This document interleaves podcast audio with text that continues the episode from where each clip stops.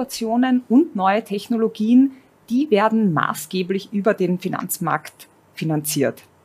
Aber auch die Institutionen am Finanzmarkt selbst beschäftigen sich intensiv mit neuen Technologien. Und was sich da genau tut, das besprechen wir heute mit Expertinnen und Experten. Herzlich willkommen zur sechsten Ausgabe des Zukunftsforums der Wiener Börse. Diese Diskussionsreihe hat die Wiener Börse anlässlich ihres 250-jährigen Bestehens ins Leben gerufen. Unser ganz konkretes Thema heute ist Blockchain in der Finanzwelt – Revolution oder Hype. Und dazu darf ich hier heute bei uns begrüßen Angelika Sommer-Hemmetsberger. Sie ist Vorstandsmitglied bei der österreichischen Kontrollbank und stellvertretende Aufsichtsratsvorsitzende der Wiener Börse. Herzlich willkommen. Schönen guten Tag. Stefan Schmitz ist Ökonom in Wien, beschäftigt sich mit makroprudentieller Finanzmarktaufsicht, äh, Geldtheorie und Systemrisikoanalyse. Herzlich willkommen. Guten Tag. Und Alfred Taudes leitet das Institut für Kryptoökonomie an der BU Wien. Herzlich willkommen. Frau Sommer-Hemmetsberger, unser Thema heute, ich habe es gerade erwähnt, ist äh, die Blockchain-Technologie. Da hat es ja schon vor Jahren geheißen, dass die eine Revolution am Finanzmarkt, äh, in der Finanzwelt auslösen wird. Was ist denn aus dieser, von dieser Euphorie geblieben aus heutiger Sicht? Äh, ich möchte vorausschicken, dass die, die Blockchain-Technologie ist eine Technologie, die man einsetzen kann, aber nicht notwendigerweise einsetzen muss. Es gibt viele Varianten. Äh, wir beschäftigen uns, und der österreichische Kapitalmarkt ist ein äh, sehr solider, sehr sicherer, sehr krisenresistenter, wie man es auch in den vergangenen Krisen, jetzt quasi Wirtschaftskrise 2008 oder auch in der Corona-Pandemie gesehen hat. Äh, das ist was extrem Positives und genau trotzdem oder genau aus diesem Grund beschäftigen sich aber auch alle Akteure am Finanzmarkt mit neuen Technologien. Und Blockchain ist natürlich eine ganz wesentliche, wie Sie es gesagt haben, vor einigen Jahren aufgekommen. Und äh, ich kann da sagen, wir in der ÖKB äh, haben ja auch mit dem Thema Blockchain schon unsere Erfahrung. Wir haben ja 2018 schon bei der Begebung von Bundesanleihen äh, in einem Supportprozess auch die Blockchain-Technologie eingesetzt für Datennotarisierung, äh, hat toll funktioniert und äh, wird auch, ist nach wie vor quasi in Verwendung, äh, ist dementsprechend auch State of the Art jetzt bei unseren Bundesanleiheauktionen. Mhm. Das ist ja nicht das einzige ähm, Projekt sozusagen äh, in diesen Institutionen. Was gibt es denn da noch für konkrete Anwendungen und Projekte? Es gibt ein Projekt, äh, das äh, gemeinsam von der, von der ÖMB, auch von der Bundesfinanzierungsagentur, aber auch von der, der CSD, also quasi unserer Tochter, die die Zentralverwahrerin für österreichische Wertpapiere ist, die ÖKB CSD, gemeinsam mit, mit RBI und Erste Group auch gemacht wird. Ein, ein Forschungsprojekt, ein Proof of Concept, wo es darum geht, wirklich die Emission von Bundesanleihen auch gegen die Ausgabe von ich sage jetzt einem digitalen Euro äh, auch zu testen. Und Sinn und Zweck der Aktion ist äh, herauszufinden, ist es technisch möglich? Äh, was sind die rechtlichen Rahmenbedingungen? Geht es mit den bestehenden Rahmenbedingungen? Wo müsste man allenfalls noch was ändern? Und ist das Ganze wirtschaftlich sinnvoll machbar? Das sind drei wesentliche Punkte, wo es darum geht, das herauszufinden. Mhm. mhm. Sehr interessant. Also es geht nicht nur um die technischen Aspekte, dazu will ich gleich noch kommen. Ich will vielleicht noch ganz kurz äh, in einer Eingangsrunde ähm, alle abholen. Äh, Stefan Schmitz, aus Ihrer Sicht, äh, dieser Hype um Blockchain, ähm, was ist denn davon geblieben und wo liegen denn aus Ihrer Sicht da die Vor- und die Nachteile? Ich denke, aus Sicht der Ökonomie sind die sozialen Akteurinnen nicht die Blockchain oder Technologien, sondern Unternehmerinnen, Vereine, Individuen, die Technologie nutzen. Und dazu braucht man ein Geschäftsmodell. Das Relevante ist, welche Geschäftsmodelle wirken sich wie auf den Kapitalmarkt und seine Strukturen in Zukunft aus. All diese Geschäftsmodelle haben inhärent Risiken die sie bergen. Dazu gehören technologische, die mit der Blockchain zu tun haben, aber auch rechtliche, organisatorische, viel Interaktion mit dem traditionellen Finanzsystem. Nicht jede dieser Blockchain-Anwendungen hat irgendwo im Hintergrund einen Kontakt zu einer normalen Bank und dem traditionellen Zahlungssystem. Äh, und wichtig ist, dass die Geschäftsmodelle, die eine Chance haben wollen, sich durchzusetzen, diese Risiken nicht verschweigen, sondern transparent machen transparent machen, wie sie gedenken, diese Risiken zu steuern und zu managen und letztlich eine transparente Governance-Struktur haben. In manchen Fällen hat man den Eindruck, dass die, die Blockchain selbst alles dezentral diese Governance übernehmen sollen. Solche Geschäftsmodelle setzen sich nicht durch. Mhm. Was sich durchsetzt, ist Transparenz und letztlich auch äh, effektives äh, Risikomanagement. Dazu brauche ich aber auch transparente Führungs- und Entscheidungsstrukturen. Mhm. Also einfach sagen, ach, irgendwo im, im dezentralen Nodes wird irgendjemand schon dafür sorgen, das reicht nicht, weil auch dieses dezentrale System Risiken ausgesetzt ist und die kann man nicht verschweigen. Das heißt, wir haben in allen Geschäftsanwendungen und Geschäftsmodellen Governance-Strukturen, die dieses Risikomanagement übernehmen und bewegen uns damit aber auch in das traditionelle Delegationsproblem, das wir in allen Finanzsektoren haben, nicht? Also wie geht jemand, dem ich Vermögenswerte übertrage, übergebe, damit um? Mhm. Interessensgetrieben aus seiner oder ihrer Perspektive oder in meinem Interesse. Und das traditionelle Finanzsystem hat ein zugegebenermaßen komplexes, aber sehr gutes Instrument geschaffen, um dieses Delegationsproblem zu lösen und trotzdem sehr effizient zu sein und auf der dritten Seite ein hohes Niveau an Dienstleistungsqualität zu bieten. Und in diesen drei Gestirn wird sich auch Innovation in den nächsten Jahren abzeichnen. Und was sich dort letztlich durchsetzt, durchsetzt bedarf halt einer, sagen eines Trial-and-Error-Verfahrens. Und da ist das Internet wahnsinnig praktisch, weil wir auf diese Weise sehr, sehr viele alternative Geschäftsmodelle in relativ kurzer Zeit testen können. Die meisten davon verschwinden in kürzester Zeit wieder. Mhm. Und einige wenige werden sich durchsetzen und wird man dann in vielleicht fünf bis zehn Jahren sehen, wenn die groß genug sind. Gibt es da schon Anwendungsfelder oder Bereiche, in denen Sie das ähm, äh, bisher am, am, sinnvollsten wahrgenommen haben, sozusagen?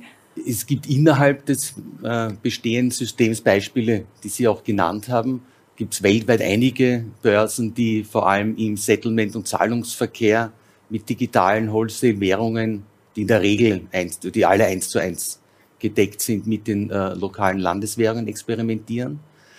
Äh, es gibt einige Modelle, die mit Post-Trade Reconciliation äh, experimentieren.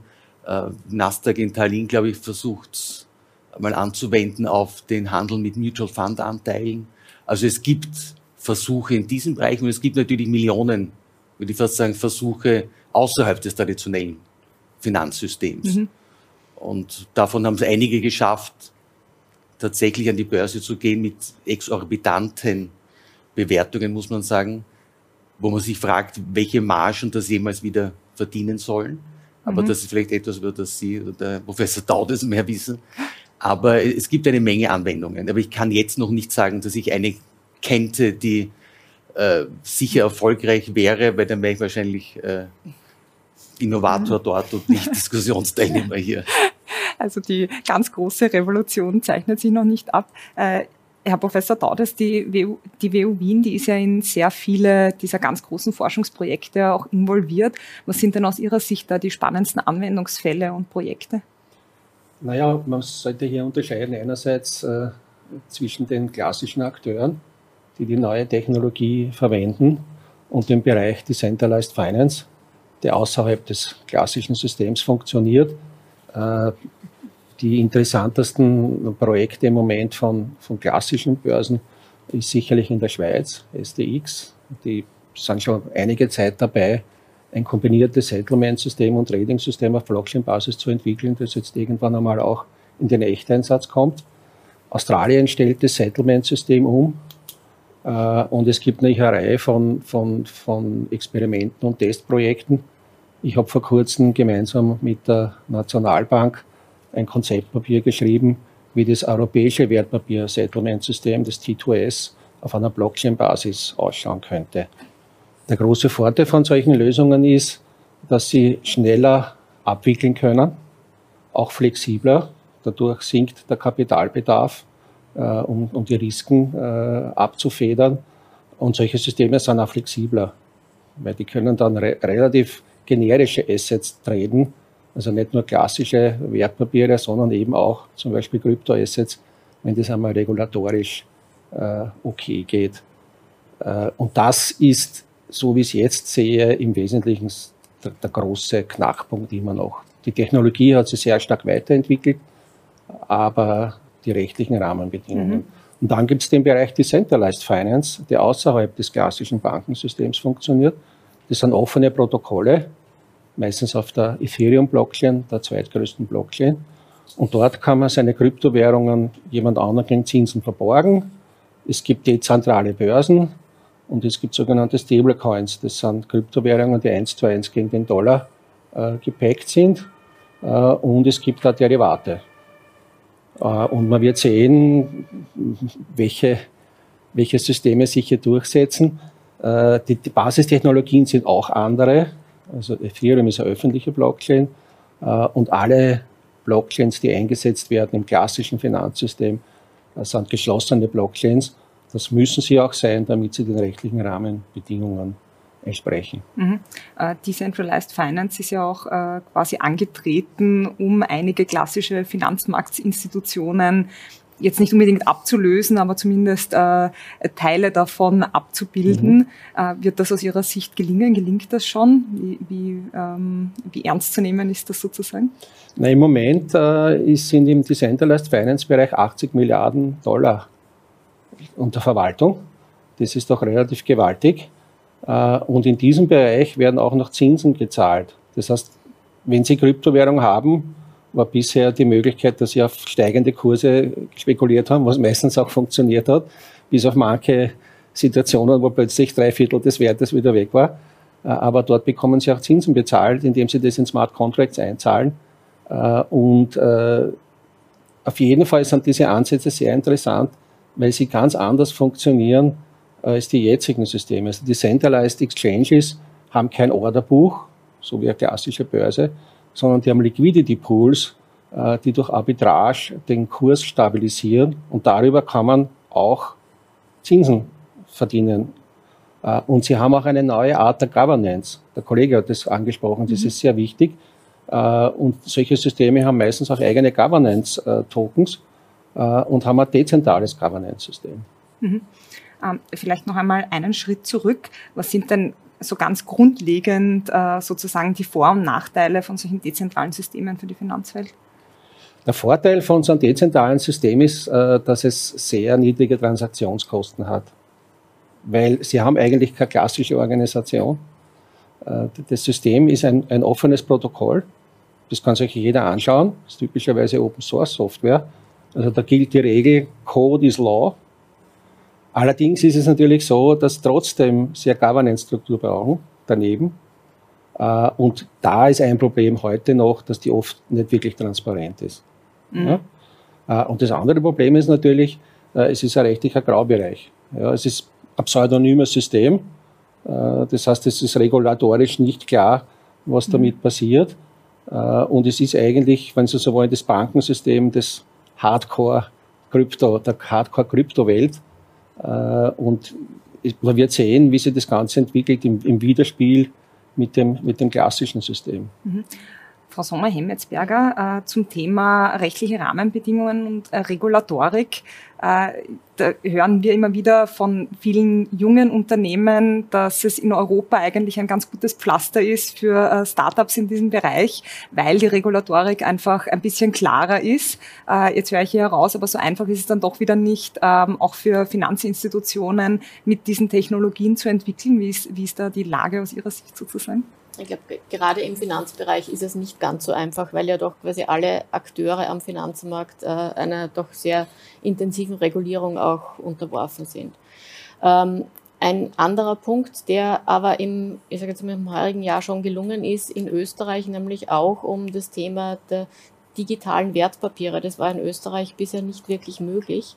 Äh, es musste für Wertpapiere wirklich hardcore ein Blatt Papier geben, das auch noch im Wesentlichen original unterschrieben ist, äh, damit eben diese Authentizität dieses Wertpapiers, das ja dann auch quasi gehandelt werden kann und übertragen werden kann, damit das gewährleistet ist.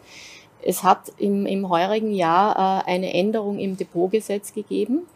Äh, das ist folgendermaßen, es ist jetzt eine digitale Sammelurkunde, ist einer physischen Sammelurkunde komplett gleichgestellt für Papiere, die wie jetzt zum Beispiel Anleihen oder Zertifikate. Äh, was noch nicht funktioniert auf dieser Basis sind Aktien, Gesellschaftsanteile. Da ist es so, dass man doch sehr intensiv auch ins Gesellschaftsrecht eingreifen muss und das funktioniert nicht bloß mit einer ich sage jetzt mal, Änderung im Depotgesetz, sondern da geht es in wirklich sehr viele wirtschaftliche und, und rechtliche Rahmenbedingungen rein. Heißt aber nicht, dass es nicht in der Zukunft noch kommen kann.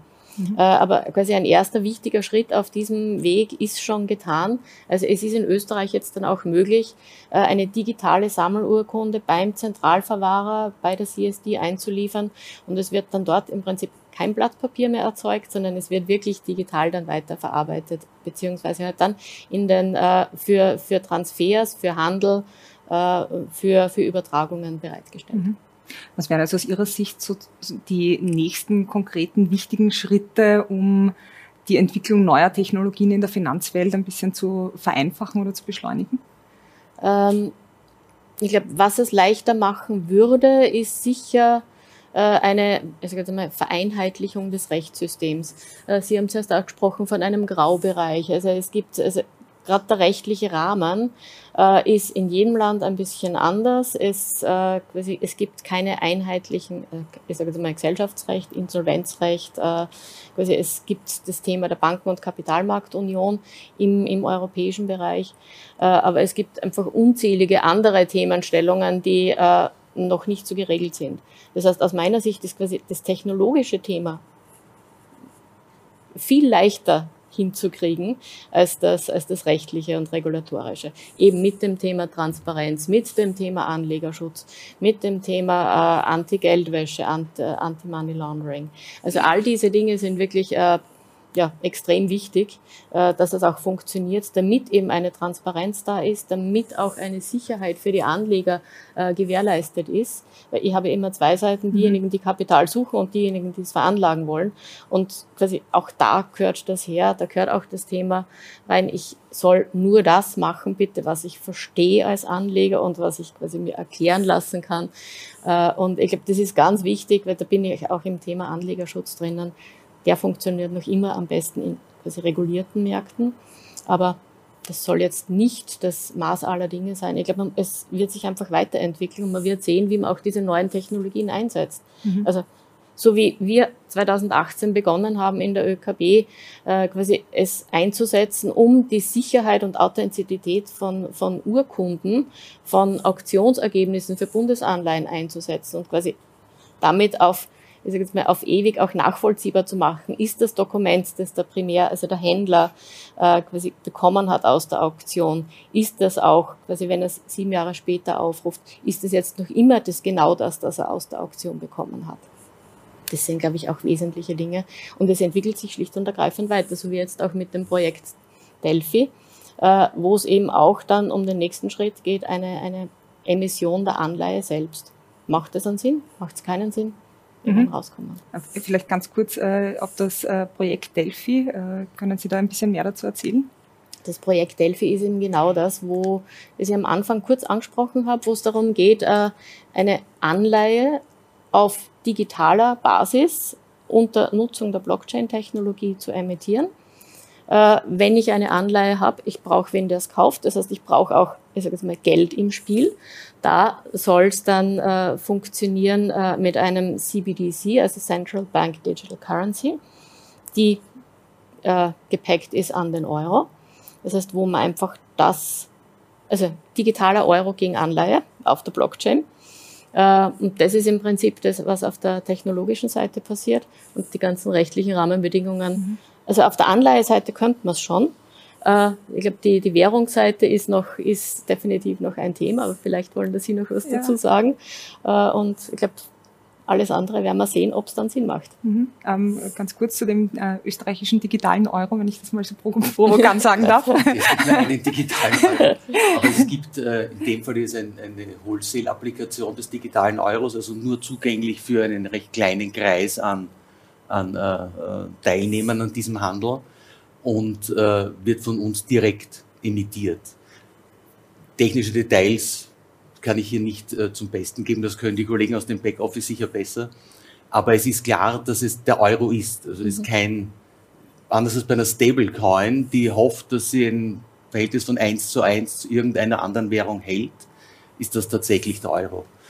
Also ich glaube, das ist die Zukunft dieser, dieser Applikationen innerhalb des bestehenden Systems versuchen, mit Technologien, Geschäftsmodellen zu experimentieren und die Effizienz ein bisschen zu erhöhen. Mhm. Bei einigen dieser Anwendungen bin ich ein bisschen skeptisch, weil äh, zum Beispiel der Umstieg in dem Fall, wie das bei, es gibt mehrere Börsen, die mit ähnlichen, äh, ähnlichen äh, Dingen experimentieren, hat zur Folge, dass das Zahlungssystem, das hinter diesem Cash-Leg steht bei mhm. der Transaktion, das heute oft ein Deferred Net Settlement ist.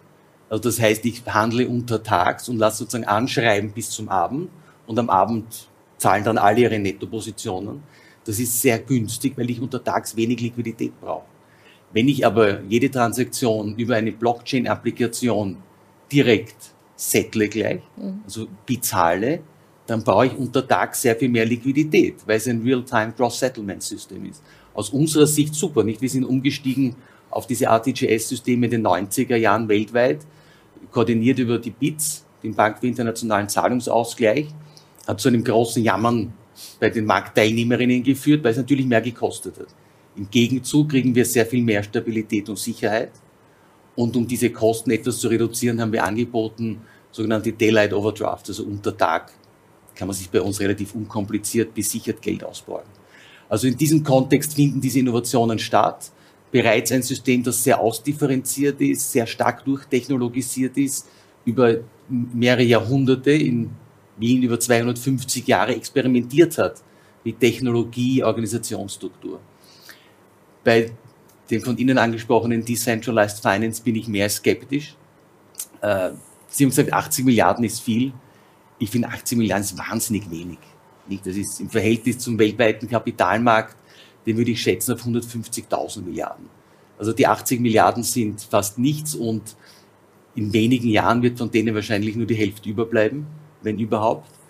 Äh, Beispiel dafür sind die Stablecoins. Sie haben das angesprochen. Stablecoins sind Instrumente, bei denen eine Institution, Unternehmen, ein Verein, dezentral oder zentral organisiert behauptet, jeder Token, der emittiert wird, wird, kommt ein Dollar zum Beispiel herein und dieser Dollar wird wieder in US-Dollar veranlagt.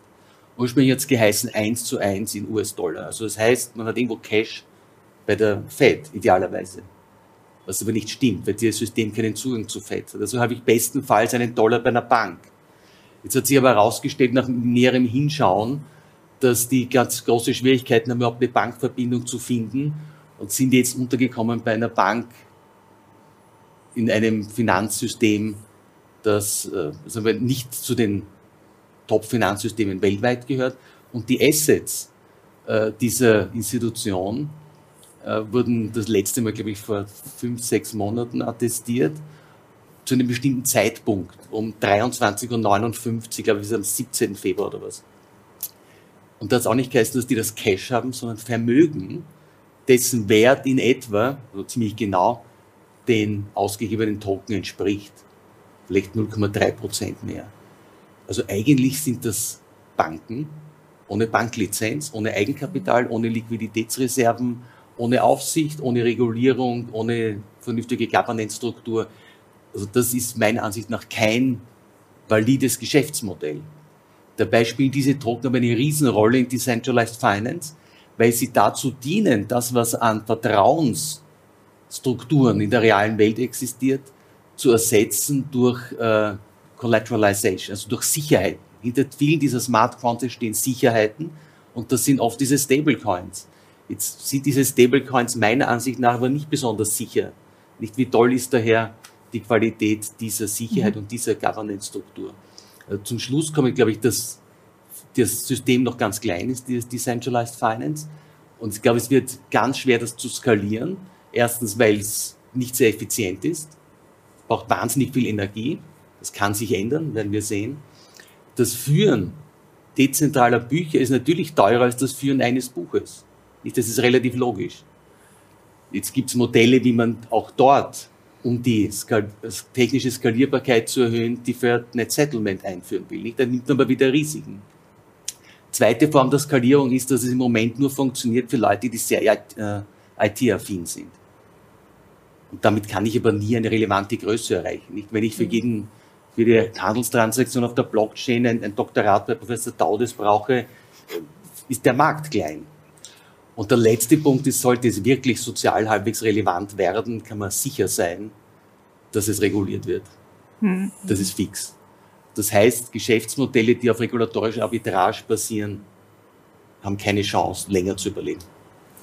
Herr Professor Traudes, vielleicht da, darauf äh, ganz kurz eine äh, Replik oder Ergänzung und vielleicht können Sie auch, äh, vielleicht schaffen Sie den Bogen, äh, ein bisschen den digitalen Euro mitzunehmen. Ähm, was bedeutet denn der digitale Euro und vielleicht so ein bisschen äh, mhm.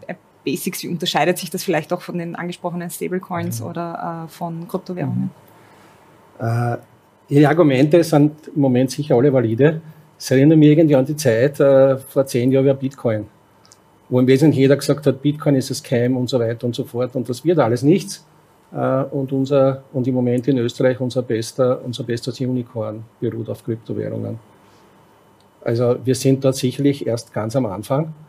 Äh, die Stablecoin-Problematik, die stimmt für ein Tether.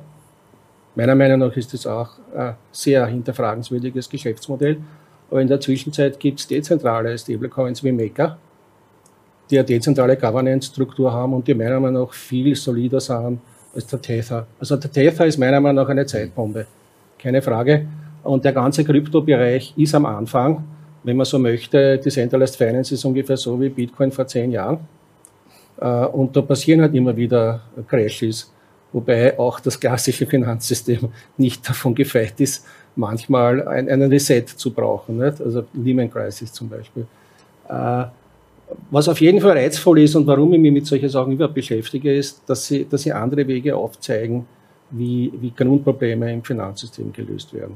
Bitcoin ist ein super Beispiel, es ist eines der intellektuellst angenehmsten zu lesenden Dinge äh, und, und, und, und Decentralized Finance von der Struktur auch. Äh, weil es zum Beispiel die Decentralized Exchanges ganz anders funktionieren und das auf jeden Fall interessant ist. Auf jeden Fall gebe ich Ihnen recht, wenn Sie Massenadoption wollen, müssen sie den Bereich regulieren. Weil Sie haben ja richtigerweise gesagt, bei der Anlegerschutz, ja. Und diese Systeme sind im Moment einfach für Leute, die nicht Endanleger sind. Aber es zeigt das Geschäftsmodell von Bitpanda. Derjenige, der es schafft, diese neue Technologie massentauglich zu machen, die haben wirklich den Erfolg. Und wenn man so möchte, Google und Facebook haben das im klassischen Internet gemacht und Firmen wie Bitpanda schaffen das im Moment in der Kryptowelt. Und im Moment ist es natürlich ein Experimentierfeld, äh, wo auch oft relativ viel schief geht. Auf der anderen Seite, für diejenigen, die Risiko wollen, sind es im Moment natürlich Alternativen. Ich meine, Bitcoin genauso, wenn du, wenn du Risikoappetit hast und mit diesen Sachen spielen möchtest, ist es natürlich eine, eine sichere Sache. Du musst dir allerdings nur bewusst sein, welches Risiko du nimmst. Und das ist halt leider oft nicht so, weil um solche Bereiche auch relativ viele shady Players äh, herumgeistern. Äh, Bitcoin natürlich äh, und äh, bei diesen anderen Sachen genauso. Die haben irgendwie fantastischen Renditen, die irgendwann einmal zufällig irgendwo äh, waren, damit hausieren gehen.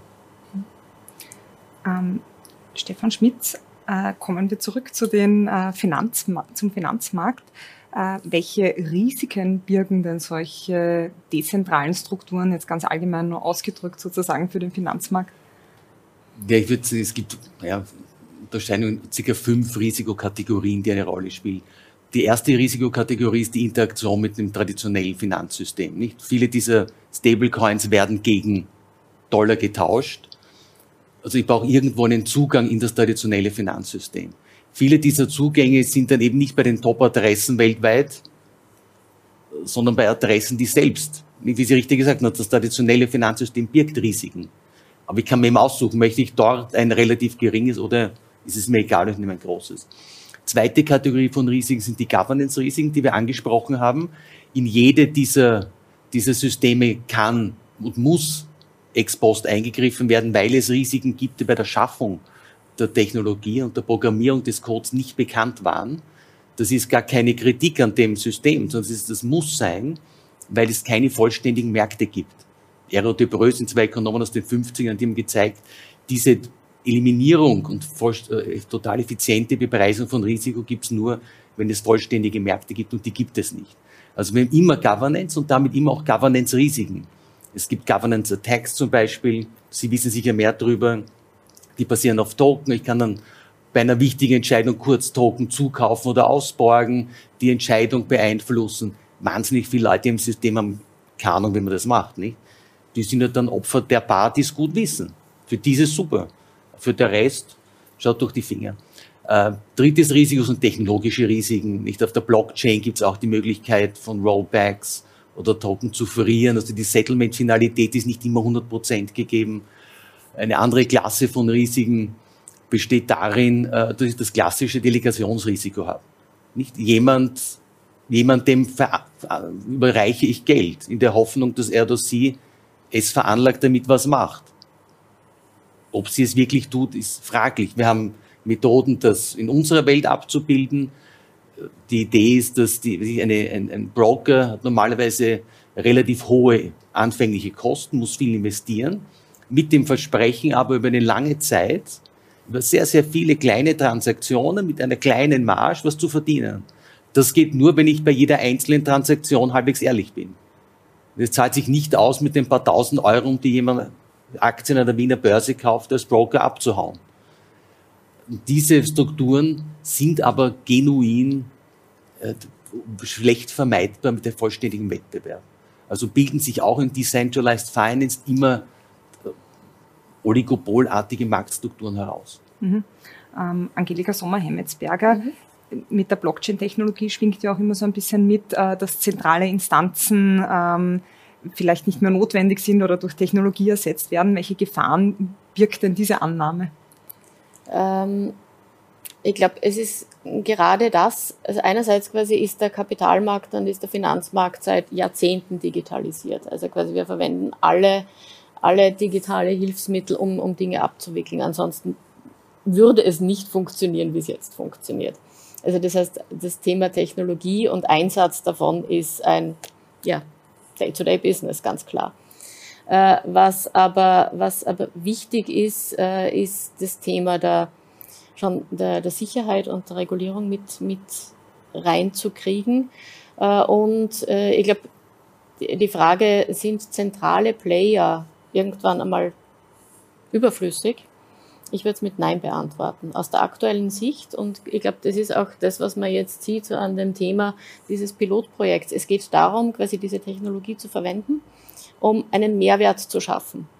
Das heißt, es ist nicht der, der, die Nutzung der Technologie, nur weil es jetzt gerade lustig ist, und weil es in ist und äh, man das unbedingt machen muss, sondern es geht darum, wirklich für den Markt auch einen Mehrwert zu erzielen. Das heißt, Effizienzen zu heben, wie Sie es schon gesagt haben, äh, vielleicht die Sicherheit noch einmal um ein Stück zu erhöhen, äh, die Dinge schneller zu machen, vielleicht einfacher in der Abwicklung. Das sind die Themenstellungen. Und ich glaube, gerade das Pilotprojekt, das man jetzt hat, da sind ganz viele zentrale Player dabei.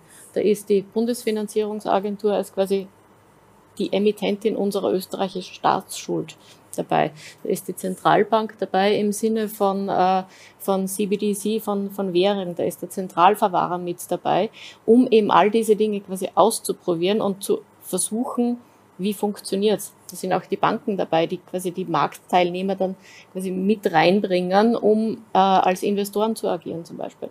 Und ich glaube, das ist schon ein Punkt, der wichtig ist, wo man sagt, äh, es sind alles regulierte Einheiten. Wir hatten auch schon das Thema, wenn es massentauglich werden soll, dann wird es irgendwie reguliert sein müssen.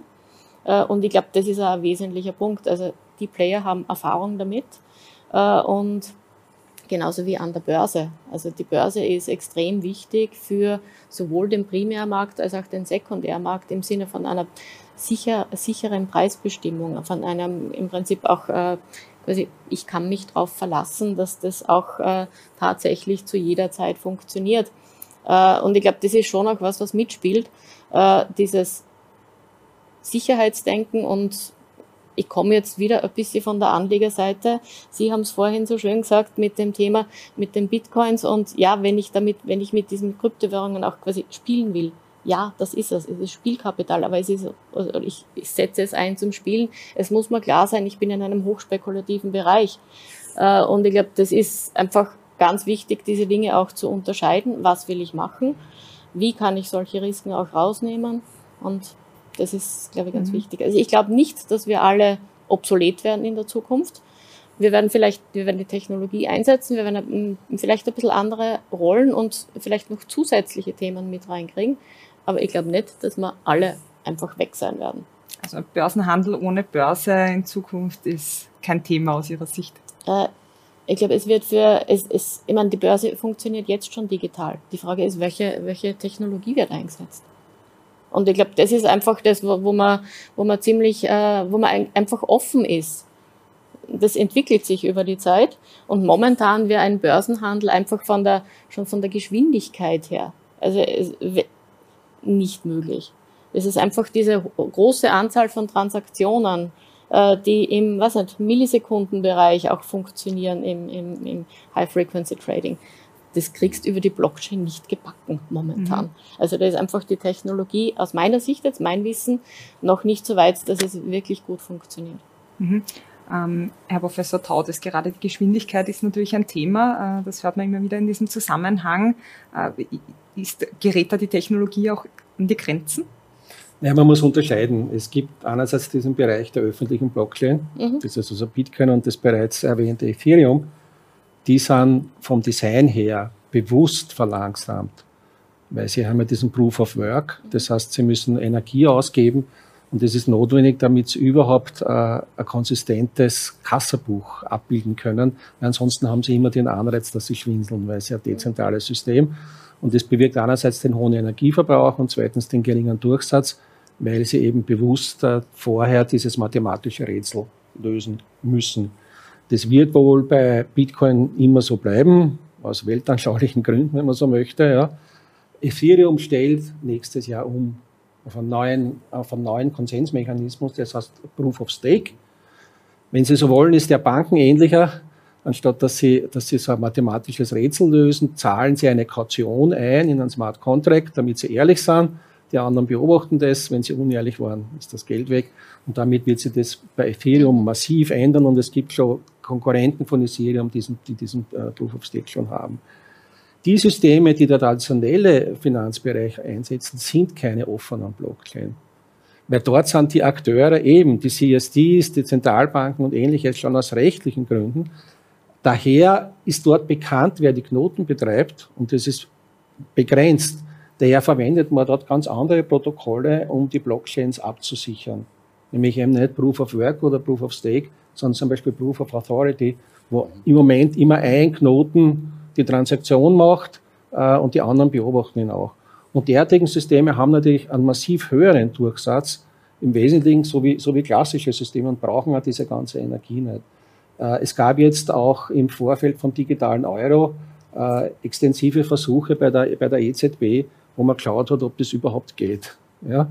Äh, und im Moment ist ja auch noch nicht klar, ob der wirklich auf einer Blockchain laufen wird. Ja, also es gab einerseits Experimente mit dem TIPS, das ist das Zahlungssystem, das es gibt, und auch Blockchain-relevante. Und dort kam raus, diese, diese Blockchain-Alternative äh, bringt 15.000 Transaktionen pro Sekunde zusammen. Das ist zwar nicht High-Frequency Trading, aber doch für ein Zahlungssystem ausreichend. Ja. Äh, und äh, das sind so Moving Targets im Wesentlichen. Ja. Aber meistens die Blockchain-Bereiche im Bereich Börsen und Banken sind nicht im Trading. Das sind meistens im Settlement. Weil ich im Settlement die großen, den großen Vorteil habe, dass ich das variabel machen kann. Wobei man hat auch gelernt, richtigerweise, dieser Brute Force Approach, also sagt, es wird alles sofort gesettelt, funktioniert nicht. Ja.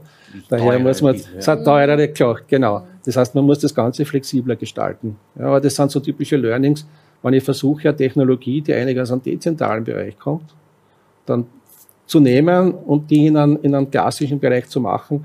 Und dort sind dann die, die großen Herausforderungen. Diese, diese rechtlichen Dinge, dass die, dass die zusammenpassen und dass die Dinge halt im, im traditionellen Bereich dann doch nicht so einfach sind, als wie wenn jeder einfach einen Bitcoin-Knoten aufmacht und sofort irgendwie beginnt. Ja.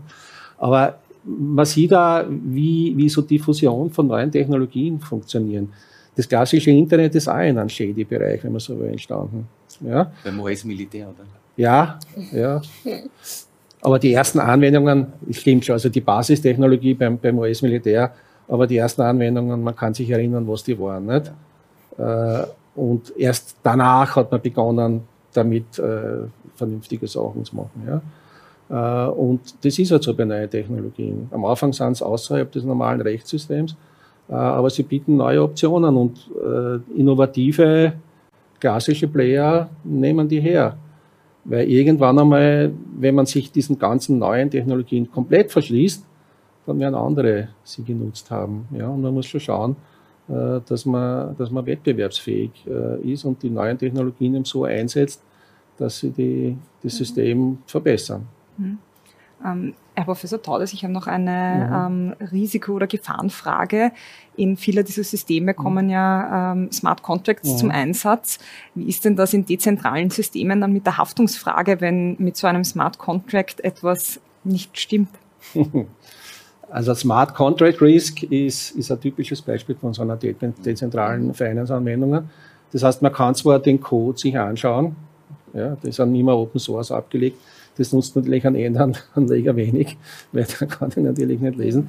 Äh, daher sind die meisten dieser, dieser, dieser Anwendungen sind auditiert. Es gibt spezielle Auditoren. Aber jeder, der Software kennt, weiß, es gibt keine, keine fehlerfreie Software. Daher ist es typischerweise so, diese Decentralized Finance-Geschichten sind nicht so decentralized, wie sie klingen, weil es gibt immer eine kleine Gruppe von, von, von, von Stakeholdern, die in Notfällen eingreifen können muss. Ja? Mhm. Also wenn so eine Attacke passiert und jemand äh, äh, zieht die ganzen Funds ab, ja, dann muss jemand einen Killswitch äh, machen. Ja? Mhm. Äh, und wann das Geld weg ist, ist im Wesentlichen weg. Ja? Frau Sommer-Hemmetsberger, wie geht man als Finanzmarktinstitution mit solchen Risiken um? Grundsätzlich muss man die Risiken einmal erkennen und verstehen mhm. äh, damit man dann auch quasi dementsprechend agieren kann. Und das ist jetzt egal, ob du jetzt quasi ein, als institutioneller, ich sage jetzt mal, Teilnehmer am Finanzmarkt unterwegs bist oder irgendwann einmal auch als, äh, als, als Anleger, als, als quasi Endanleger. Es ist wirklich wichtig, die Dinge zu verstehen, die ich machen möchte. Äh, und äh, im Wesentlichen jetzt quasi, wenn ich, wenn ich wieder zurückkomme, so ein bisschen auf das Börse-Thema und wie gehe ich um mit Veranlagungen, ähm, streuen, don't put all eggs in one basket. Äh, Im Prinzip ein längerer, ein längerer Horizont, das heißt nicht von heute auf morgen. Äh, und ähm, ja, wissen, was man tut. Also das ist, glaube ich, ganz wichtig. Äh, und das gilt auch für alle diese Themen. Also mhm. es ist, äh, Sie haben es ja gesagt, es ist einfach so ein bisschen als Beimischung jetzt auch diese neuen Themen, diese neuen, ich sage jetzt mal auch Assetklassen, die entstehen, auch diese Token. Äh, man muss einfach quasi sich des Risikos bewusst sein, dann ist okay, wenn man es macht, dann sollte man auch nicht bevormundet werden. Aber es muss einfach klar sein, äh, ja, ich weiß, was ich tue. Mhm. Ähm, ich will vielleicht in einer Abschlussrunde nochmal so einen kleinen äh, Wrap-up machen und ähm, vielleicht können Sie mir so einen kleinen Ausblick geben, was erwarten Sie jetzt quasi in naher Zukunft von neuen Technologien am Finanzmarkt? Ähm, und vielleicht auch nochmal die Frage mitnehmen, weil ich glaube, das interessiert viele Leute. Kryptowährungen, Assetklasse, Spekulationsobjekt, wie sehen Sie das, Herr Schmitz? Ich fange mit den Kryptowährungen an, die unserer Ansicht nach kein Geld sind. Es sind Assets, man kann sagen vielleicht Commodities, in Blockchain gegossene Energie. Äh, sie haben keinen realen Wert im Sinne eines traditionellen Assets, wo ich bei einer Aktie einen Cashflow aus möglichen Gewinnen erwarte und an der Governance der, der Unternehmung teilhaben kann oder bei einer Anleihe, wo ich einen, einen Zinsgewinn habe und am Schluss mein Geld zurückbekomme. Das ist bei Bitcoin nicht der Fall. Es ist sehr volatil und erfüllt keine äh, der zentralen Funktionen des Geldes, nämlich als allgemein akzeptiertes Tauschmittel und oder als Maß für Preise. Es ist ein Wertaufbewahrungsmittel, aber als solches hängt sehr von der Risikofreudigkeit jener ab, die ihre Werte hier aufbewahrt sehen wollen. Also wir sehen diese Entwicklungen insofern recht locker, weil sie für uns keine Konkurrenz sind. Die Summe der Zahlungen im Euro in einem Jahr ist ungefähr eine Million Milliarden. Und selbst wenn äh, Diem oder Libera von äh, Facebook tatsächlich jemals emittiert werden sollte und von den zwei Milliarden Nutzerinnen alle 5000 Euro pro Jahr transagieren würden in diesem, diesem äh, Medium, wären es 10.000 Milliarden. Das ist gegenüber dem, was allein im Euro passiert, verschwindend gering. Und wenn man den Dollar denkt, sind dort die Zahlen noch wesentlich höher. Also das ist eine, sicher eine interessante Sache für Leute, die sehr IT-affin sind und hier experimentieren wollen. Wirtschaftlich ist es irrelevant. Mhm. Äh, zur Frage, wie wir mit Risiken im traditionellen Finanzsystem umgehen. Einerseits, wie Sie gesagt haben, durch Risikomanagement, Wissen, Verstehen, Analysieren, aber andererseits auch eine ganz starke institutionelle Struktur, nicht die damit beginnt, dass die ÖKB und die Börse alle interne Revisionen haben, ein Management, das einen, einen Aufsichtsrat hat, der das Management kontrolliert, eine Hauptversammlung, die den Aufsichtsrat kontrolliert, eine Medienwelt, die, die alle kontrolliert, eine Aufsicht, die die kontrolliert, einen Jahresabschlussprüfer, eine Prüferin, die auch das noch kontrolliert und Konkurrentinnen und Konkurrenten, die einander kontrollieren und immer wieder versuchen, einander durch Effizienzverbesserungen aus dem Markt zu drängen. Also hier gibt es schon ein ganz, äh, ganz aufwendiges gesellschaftliches Netzwerk und jeweils steht halt dahinter auch das Bedürfnis und die Vorschrift, dass ich diese Risiken tragen kann. Also dass ich als Bank brauche ich Eigenkapital. Und ich, diese Data Bank hat quasi kein Eigenkapital aber enorme Liquiditätszinsmarkt gegen Parteienrisiken. Nicht? Und unsere Aufgabe ist in der makroprudentiellen Aufsicht dafür zu sorgen, dass innerhalb dieses Systems mögliche Schocks, die von einem oder von mehreren ausgehen, innerhalb des Systems so absorbiert werden können, dass die öffentliche Hand, die Gesellschaft nicht für diese Schäden zahlen muss, wie das 2008 der Fall war. Mhm. Frau Sommer-Hemmetsberger, ein kurzer Blick auf Kryptowährungen und vielleicht ein kleiner Blick auch in die technologische Zukunft. Also ich glaube, beim Thema Kryptowährungen würde ich mich einfach voll inhaltlich anschließen wollen. Das ist aus meiner Sicht, es ist keine Währung, es ist äh, für mich eher ein ja, Asset zur Spekulation. Äh, mehr ist es für mich persönlich jetzt noch nicht. Ähm, das Thema Ausblick in die Zukunft, ich glaube, ich habe schon gesagt, also ich gehe davon aus, dass wir alle, alle Akteure am, am Markt äh, einfach mit diesen neuen Technologien in, in der ersten Phase mal experimentieren, schauen, wie kann man es einsetzen. Aber mit dem wesentlichen Punkt ist es sinnvoll, sie auch einzusetzen. Bringt es einen Mehrwert, bringt es eine Verbesserung, bringt es eine Erhöhung der Sicherheit wird es schneller, sicherer. Also quasi es, es muss einfach einen Mehrwert bringen. Äh, es kann nicht sein, dass ich neue Technologien nur einsetze, weil es jetzt so lustig ist. Also ich mhm. glaube, es ist ganz wichtig, nämlich auch um diese Stabilität am Finanzmarkt, die wir alle haben wollen, äh, quasi auch gewährleisten zu können. Mhm. Herr Professor Tauders, in welchen Bereichen sehen Sie da den größten Mehrwert in Zukunft? Naja, vielleicht einmal kurz als Replik.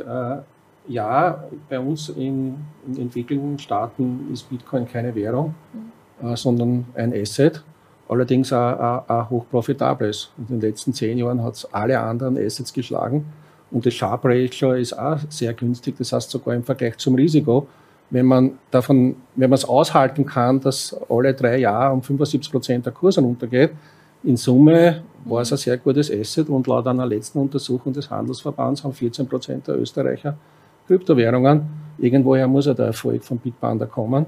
Äh, also wenn man solche Assets möchte, als mhm. Beimischung, äh, ist es auf jeden Fall etwas. Äh, und die anderen Kryptowährungen ist es richtig, da ist kein Cashflow dahinter. Allerdings, wie gesagt, bei, bei, bei, bei Bitcoin geht man davon aus, dass es Knappheit hat. Und alle anderen Kryptowährungen haben auch andere Werttreiber dahinter. Ethereum zum Beispiel wird der Wert dadurch bestimmt, wie viele Anwendungen und Transaktionen auf der Blockchain laufen und das treibt den Wert. Ja, das ist nicht ganz was anderes wie ein klassisches Finanzinstrument, aber bei denen, die vernünftig sind, unter den 9000 Kryptoassets gibt es natürlich auch jede Menge Spaßdinge, die rein spekulativ sind, so wie der Dogecoin. Aber andere, die vernünftig sind, die haben dahinter schon, schon Werttreiber. Ja. Man muss sich natürlich sehr genau damit beschäftigen. Ja. Also der Ratschlag ist sicher, wenn man Risikoappetit hat äh, und solche Sachen machen möchte, in der Zwischenzeit gibt es auch Dienstleister, wo das relativ bequem ist, die auch reguliert sind und nicht nur shady, dann ist es etwas im Portfolio. Anders die Situation in Entwicklungsländern. El Salvador hat ja jetzt Bitcoin als Währung akzeptiert. Die sind nicht gesegnet mit einem Euro. Die hatten früher gar keine eigene Währung. Ja, die haben nur den US-Dollar gehabt glaube, 70 Prozent der Bevölkerung in El Salvador haben gar keinen Zugang zu einem Bankensystem. Und, das, und, die, und die, die Volkswirtschaft hängt massiv von den Zahlungen der Migranten ab, die sehr hohe Gebühren zahlen müssen bei Western Union oder ähnliches. Also in, in Ländern der dritten Welt äh, haben solche Dinge schon äh, einen Wert, äh, weil sie dort gegen eine Währung antreten, die es eigentlich nicht gleich gibt. Ja? Aber gegen unseren Euro natürlich klar. Gesetzliche Annahmeverpflichtung, Stabilität. Und jetzt, wenn der digitale Euro kommt, gibt es auch sonst keinen Grund, das als Währung zu verwenden. Mhm. Aber wie gesagt, das Anlagegut war es bisher für Leute mit Risikoappetit, die halbwegs wissen, was sie tun, äh, eine geschickte Sache. Ja, Ausblick. Äh, Ausblick, glaube ich, wenn man das Gespräch äh, verfolgt hat, ist relativ klar. Die, die etablierten äh, Spieler, zumindest in Österreich, sind innovativ genug, dass sie sich die neuen Technologien anschauen und schauen, dass sie das etablierte System, das massentaugliche System mit Hilfe der neuen Technologien verbessern sodass wir zu einem besseren Finanzsystem kommen. Und das ist äh, eine sehr gute Sache und eigentlich wiederholt es die Geschichte des Internets. Es beginnt eigentlich in einem, in einem kleinen Bereich, wo sehr viel experimentiert wird. Die Babel gab es auch beim, beim Internet, wenn man ein bisschen älter ist, dann, dann erinnert man sich an diese Dinge, ja. Aber heutzutage ist es nicht mehr wegzudenken äh, aus dem täglichen Leben. Und die Blockchain ist ja auch Backend-Technologie. Dem normalen äh, Bankkunden ist es eigentlich egal, ob dahinter selber. Wichtig ist, dass besser funktioniert. Genau. Ja. Und da, da freut es mich, dass Sie jetzt da wirklich Projekte beginnen, weil das, das Problem von so Innovationen im klassischen Finanzsektor ist, da müssen immer alle zusammenarbeiten. Und das ist auch das Problem der Blockchain in dem Sinn. Ja. Also, wenn, wenn ihr als einziger Player für mich intern Blockchain verwenden ist das voll sinnlos. Ja. Das ist ein Protokoll, mit dem Sie mehrere abstimmen müssen und gemeinsam innovieren. Und dann kommt was raus. Das ist ein wunderschönes Schlusswort. Finanzmarktinstitutionen in Österreich sind und bleiben innovativ. Ich bedanke mich an dieser Stelle Stefan Schmitz, Angelika Sommer-Hemmetsberger, Alfred Taudes für das spannende Gespräch über Chancen und Risiken der Blockchain in der Finanzwelt. Und danke auch Ihnen, liebe Zuseherinnen und Zuseher, herzlich fürs Zusehen und wünsche Ihnen noch einen wunderschönen Abend.